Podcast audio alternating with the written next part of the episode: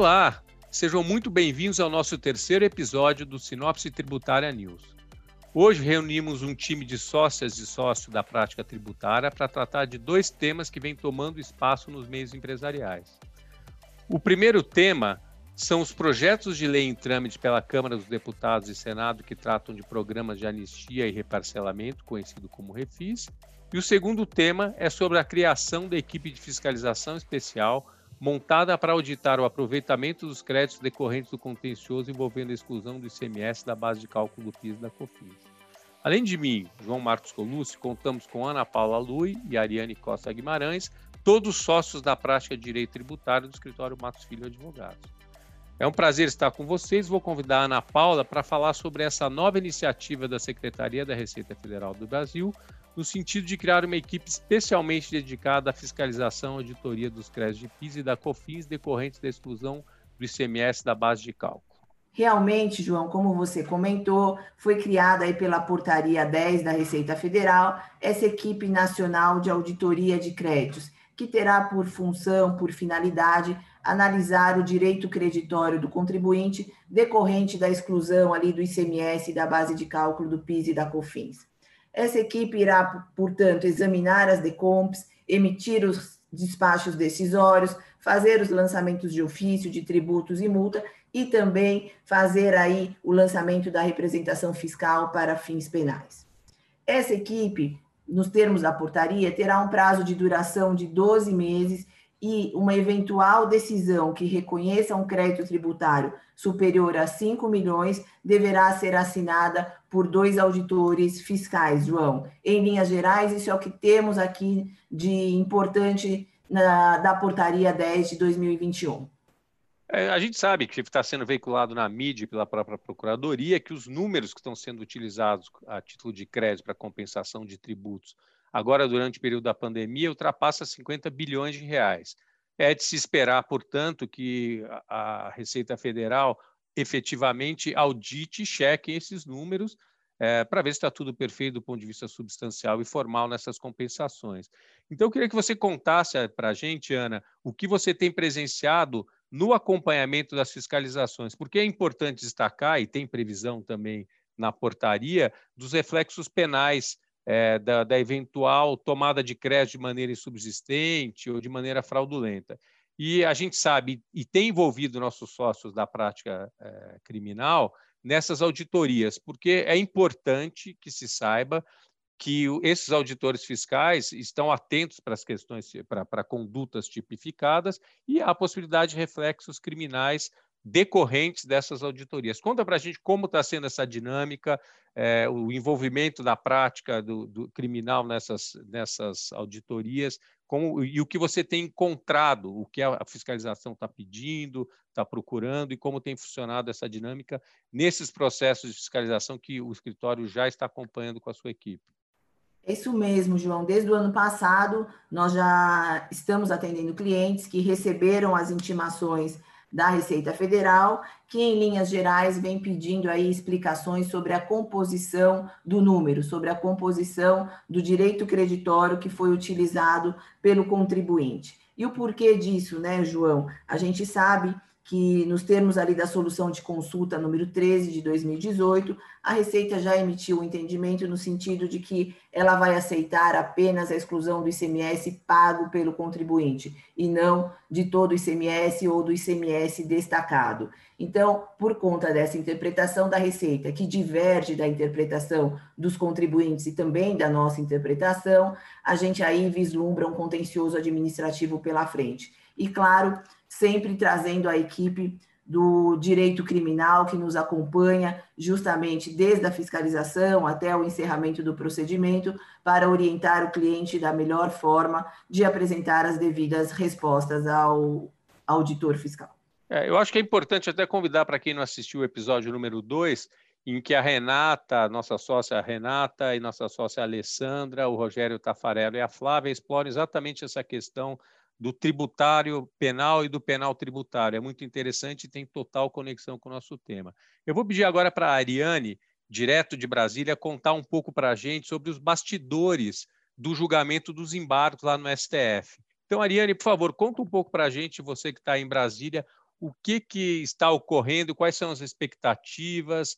Muito obrigada, João, pela palavra. Gostaria de saudar os ouvintes e agradecer por nos prestigiar mais esta edição do podcast. Bom, falando um pouco de bastidores do Supremo Tribunal Federal eh, a respeito do julgamento dos embargos de declaração nesse recurso que foi eh, denominado o recurso, a discussão da década. E imagino que agora essa série de novos capítulos que já vem sendo apresentados certamente será a discussão da próxima década. Né? Eu não duvido que teremos aí uma série de outros desdobramentos a respeito desse assunto, como já vemos, já temos acompanhado. Agora, na Receita Federal, nós temos também algumas outras novidades no âmbito da CVM, que também começa a endereçar alguns, alguns tipos de qualificação a respeito desses créditos nos balanços das empresas. Também temos a, ANEEL se movimentando a respeito de como é que esses créditos serão contabilizados e também repercutidos. E olhando para o Supremo Tribunal Federal, nós tivemos já, João, é, a liberação desses embargos de declaração pela relatora, a ministra Carmen Lúcia. Inclusive, esses embargos de declaração já estiveram em duas oportunidades na pauta plenária do Supremo. Nas duas oportunidades, às vésperas, houve a retirada de pauta e muito provocado por pedido da própria Procuradoria, que, claro, tem o interesse de despachar com todos os ministros e apresentar seus argumentos e, e estudos a respeito do assunto. E nós hoje temos uma, uh, duas, duas questões relevantes que aconteceram este ano de 2021. Primeiro, que foi uma sinalização do ministro Fux, presidente do tribunal, de que ele iria priorizar esse caso, mas não incluiu até o momento em nenhuma das pautas uh, plenárias até o fim de junho. Então, até o fim de junho, nós não teremos certamente o julgamento desses embargos de declaração. E também nós tivemos uh, algumas visitas de algumas entidades é, relevantes do setor empresarial e também do próprio ministro Paulo Guedes, relacionado à, inclusão a exclusão do, do, ICMS da base de cálculo do PIS e da COFINS, certamente endereçando a necessidade desse assunto ser enfrentado pelo tribunal o quanto antes. E, claro, o ministro Fux ele tem uma série de outros assuntos, ele precisa compor a agenda e até agora decidiu por bem não incluir esses embargos de declaração. E, claro, né, quando nós não temos uma definição do próprio Supremo Tribunal Federal, é, questões como essa, que foram mencionadas pela Ana Paula, começam a acontecer. Vamos aguardar as cenas dos próximos capítulos.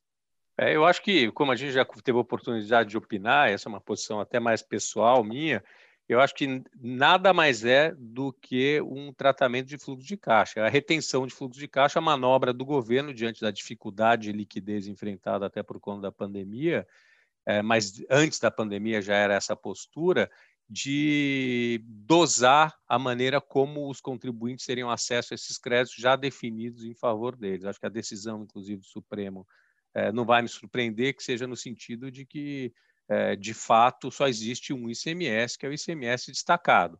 Não existe essa história de ICMS líquido, ICMS pago. Isso não, não existe na literatura e nem na legislação. Mas falando em auditoria fiscal, em auto de infração, em contencioso, e mais 10 anos de discussão, isso me remete a uma conexão imediata com o segundo tema.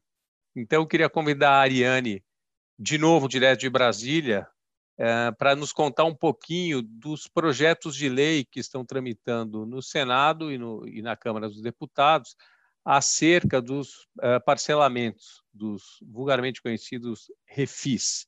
Então, contar um pouco para a gente dessa situação. Eu gostaria até de destacar que a gente ouve muita crítica na mídia sobre refis, mas a, a gente entende que, particularmente, diante de um contencioso é, gigantesco que existe no Brasil e, e um volume de, de de inscrições em dívida ativa que ultrapassa 3 trilhões de reais, isso é, é número oficial da Procuradoria, e um índice de recuperação também divulgado pela Procuradoria de menos de 1% ao ano desse valor, é alguma coisa entre meio e 1%, me parece um ótimo negócio, um programa de recuperação fiscal em que você permite que a Procuradoria receba o que não receberia, na medida em que ela tem uma, um percentual de 0,5% de êxito no universo de 100 e de 3 trilhões de base, e o contribuinte tem a chance de virar a página e seguir em frente com a sua atividade empresarial.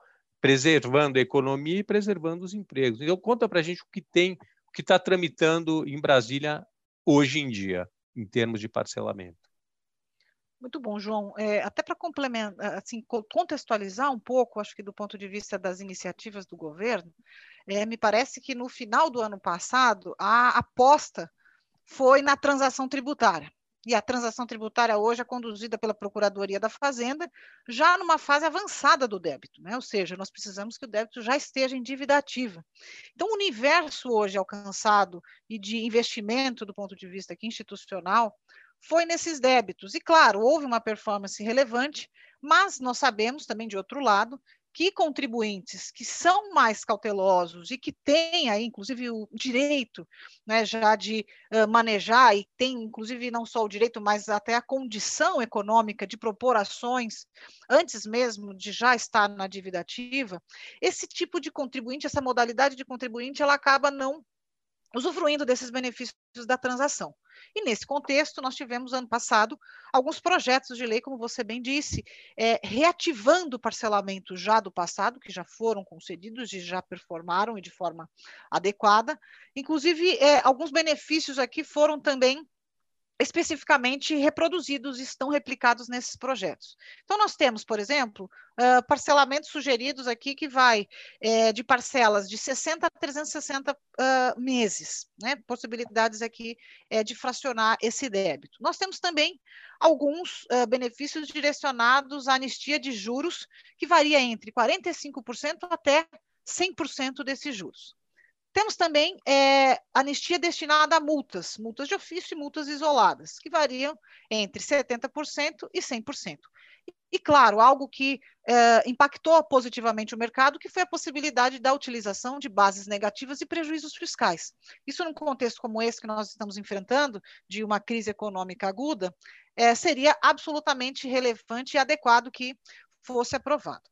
Esses projetos eles não avançaram ano passado, nós tivemos uma sinalização de, do hoje presidente do Senado, uh, o senador Pacheco, apoiando esses projetos, apoiando que é, essa iniciativa fosse efetivamente deliberada no Congresso Nacional. Isso acabou não acontecendo por uma série de razões. Primeiro, se esperava a presidência das casas, e hoje nós temos algumas questões até que antecedem, como, por exemplo, a questão do auxílio emergencial, é, e também as questões das reformas administrativas, mas esta é uma prioridade, sim, do Congresso Nacional e deveremos ter novidades em breve, João. Que ótimo. Eu notei até a gente conversando sobre a questão desses projetos de lei, que todos são recentes, 2020, tem uma conexão óbvia com a questão da pandemia é, e o aperto econômico, mas a maioria prevê uma redução muito grande, que chega até a 100% de juros e multa. E esse é um ponto importante. No Brasil, a gente sabe que uh, 65% a 70% dos valores inscritos em dívida ativa são relativos a multa e juros. O, o, tributo em si, o principal, corresponde a cerca de 30% a 35%. Então, essa visão e essa sensibilidade do Poder Legislativo é muito importante.